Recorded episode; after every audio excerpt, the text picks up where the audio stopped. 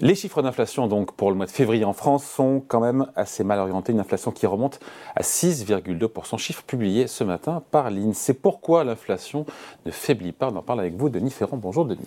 Bonjour David. Denis Ferrand, directeur général de Rexecode. 6,2% d'inflation.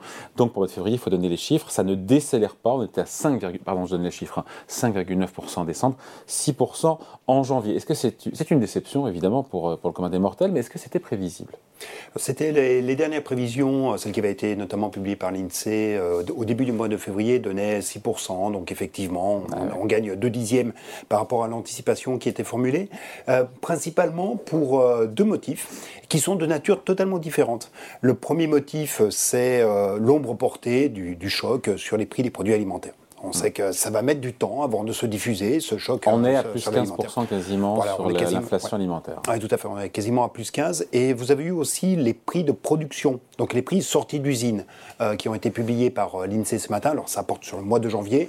On est à plus 20% sur euh, les prix des produits alimentaires en sortie d'usine. Donc on, a encore dans le tuyau un choc de prix des produits alimentaires, d'autant que, vous le savez, c'est en ce moment que se fait la négociation entre distributeurs et producteurs de produits alimentaires pour les évolutions des prix de grande consommation. C'est mal embarqué quand même. Hein. C'est plutôt mal embarqué. Quand on écoute les distributeurs, hein. oui, on écoute notamment Dominique Schelcher qui était sur euh, la, radio, je crois que c'était hier avant-hier. Oui, oui, mais je, pense qu'on va avoir à nouveau des, augmentations assez importantes, plus importantes en tout cas que celles que l'on avait connues l'année dernière à la même période, puisque c'est toujours la même période que se concluent ces négociations entre distributeurs et producteurs. Et donc cela veut dire qu'on a encore devant nous probablement un peu d'accélération du glissement annuel. Donc, ça, c'est le, voilà, ça, c'est le, premier effet euh, qui est un peu euh, assez attendu sur l'alimentaire, c'est-à-dire que ça, diffuse, ça, prend, ça prend du temps. Qu'est-ce qui tire à la hausse les prix? Donc l'alimentaire, ça on l'a compris. Qu'est-ce qui l'énergie, l'électricité, qu'est-ce qui tire à la hausse et, les biens, les services Il faut regarder vraiment euh,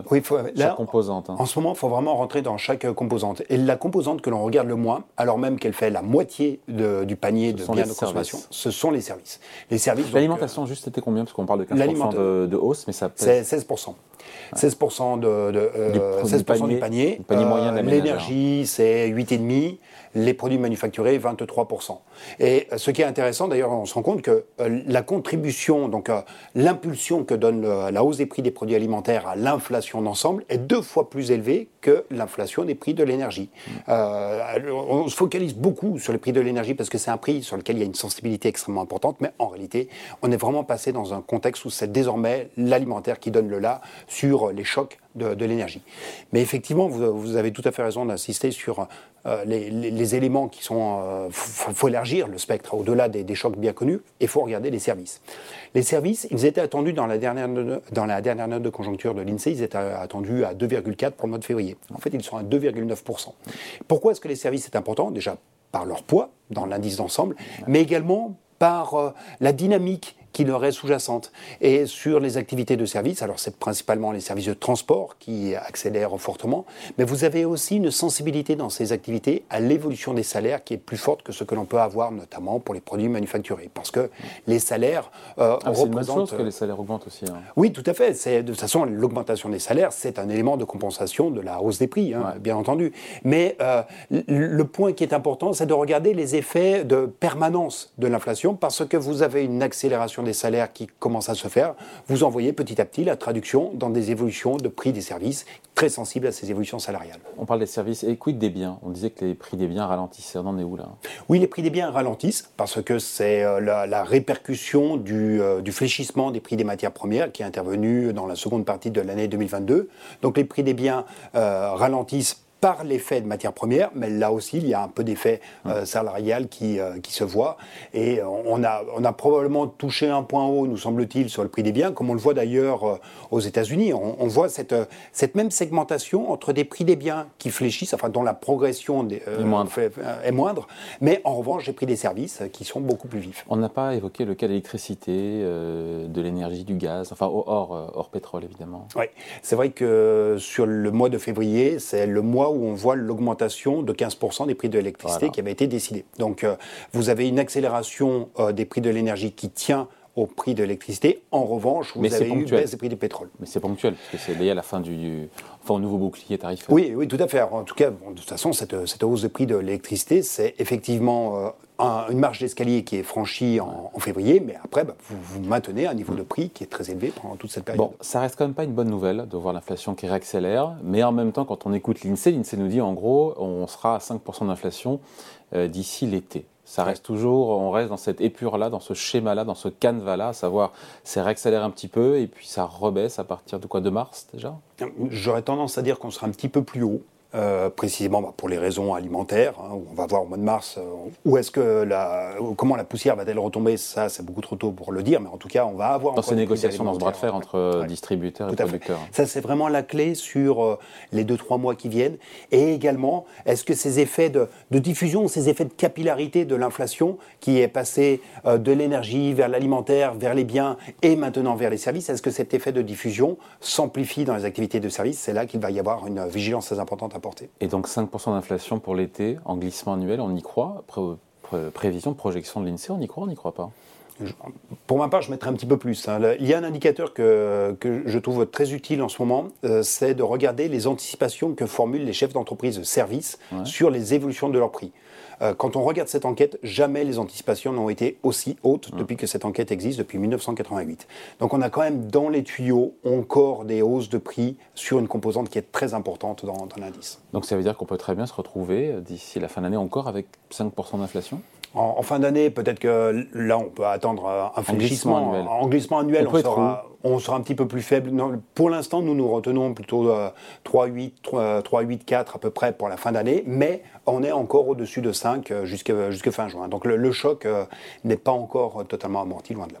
Bon, après l'inflation, encore une fois, qui repart à la hausse sur le mois de février, mais la consommation qui tient bien, on a aussi les chiffres de consommation, euh, plus 1,5% sur le mois de janvier, c'est ça qui corrige un mois de décembre qui était à moins 1,6, mais c'est quatre fois mieux en tout cas sur janvier que ce qu'attendaient les économistes. Donc on dit que malgré l'inflation, la consommation tient, vous allez me dire, c'est parce que il a fait froid et qu'il a fallu acheter, enfin consommer plus d'énergie, c'est ça? Oui, et puis il y, a des, jeux statistiques euh, qui font qu'avec la fin du, chèque carburant, en fait, le, chèque carburant, c'est considéré comme de la consommation des administrations publiques. Avec la fin de ce chèque carburant, bien, c'est de la consommation d'énergie qui redevient imputée au ménage. Donc vous avez cet effet statistique euh, qui joue quand même assez fortement sur la dynamique de la conso des, ménages. Donc il n'est pas, bon, pas bon le chiffre alors de janvier de consommation? Oh, Il n'est pas, pas si mauvais que ça, mais je pense qu'il ne faut pas en exagérer l'interprétation. Surtout que quand on prend cette fois-ci non pas la seule lecture mois le mois, mais la lecture sur un an, on voit que les prix, ça compte sur la dynamique de la dépense. Euh, les prix qui ont le plus augmenté au cours de l'année 2022 se, se, portent euh, sur des produits dont la dépense de consommation des ménages a été le plus en baisse. Les prix des produits, les prix des produits alimentaires, donc on est à plus 14 en ce moment, enfin, plus 14, mmh. plus 15, euh, la consommation de produits alimentaires, c'est moins 7,5% sur un an. Donc on a quand même un effet prix qui est massif sur la consommation de produits alimentaires. La consommation d'énergie, c'est moins 5% sur un an. Bon, après, dernière question, Denis, il y a sur cet objectif des banques centrales, de la BCE notamment, le gouverneur de la Banque de France le rappelle, fin 2024, début 2025, l'inflation à 2% en zone euro et donc aussi a priori en France. On y croit, qu'est-ce qu'il faut que, euh, qu'on ait comme paramètre Comment il faut que ça évolue pour qu'on soit à 2% Est-ce que c'est possible? 2% euh, fin 2024. Début 2025. Euh, ouais, début 2025, ça me paraît quand même un peu, un peu rapide, quand même, comme désinflation, parce que ça met toujours du temps avant de rentrer dans le tube. Euh, il y a des effets de, permanence de l'inflation, il y a des effets d'adaptation des comportements qui peuvent perdurer. Euh, on va avoir des négociations salariales qui vont être importantes, à peu près dans tous les pays européens.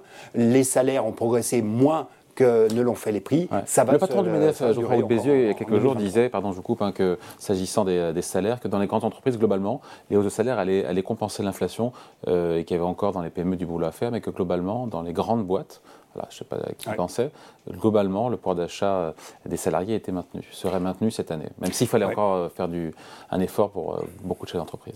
Oui, après, l'équilibre qui sera important à surveiller dans ce cas, c'est est-ce que ces augmentations salariales que vous évoquez auront pour compensation de moindres primes qui ont été versées? Ce que l'on constate dans les comptes des, dans les comptes des ménages, c'est qu'il y a une progression du salaire par tête, mais qui ne tient pas à l'augmentation du salaire proprement dit, mais plutôt à une augmentation des primes qui mmh. ont été versées. la rémunération au sens large, en voilà, oui, primes. Oui, il faut regarder la, rémunération au sens large. Donc on, aura peut-être un peu de, de réarbitrage entre peut-être moins de primes et plus de salaires euh, qui sera attribué au cours de l'année 2023. Euh, hmm. Bon, alors, en tout cas, l'inflation euh, ne faiblit pas pour le mois de février et va commencer à baisser, en tout cas, avancer moins vite, beaucoup plus lentement que ce qu'on aurait imaginé. C'est un peu ce que, oui, c'est ce que l'on redoute, oui. Allez, merci beaucoup. Explication signée Denis Ferrand, directeur général de Rexecode. Merci, Denis. Merci, David.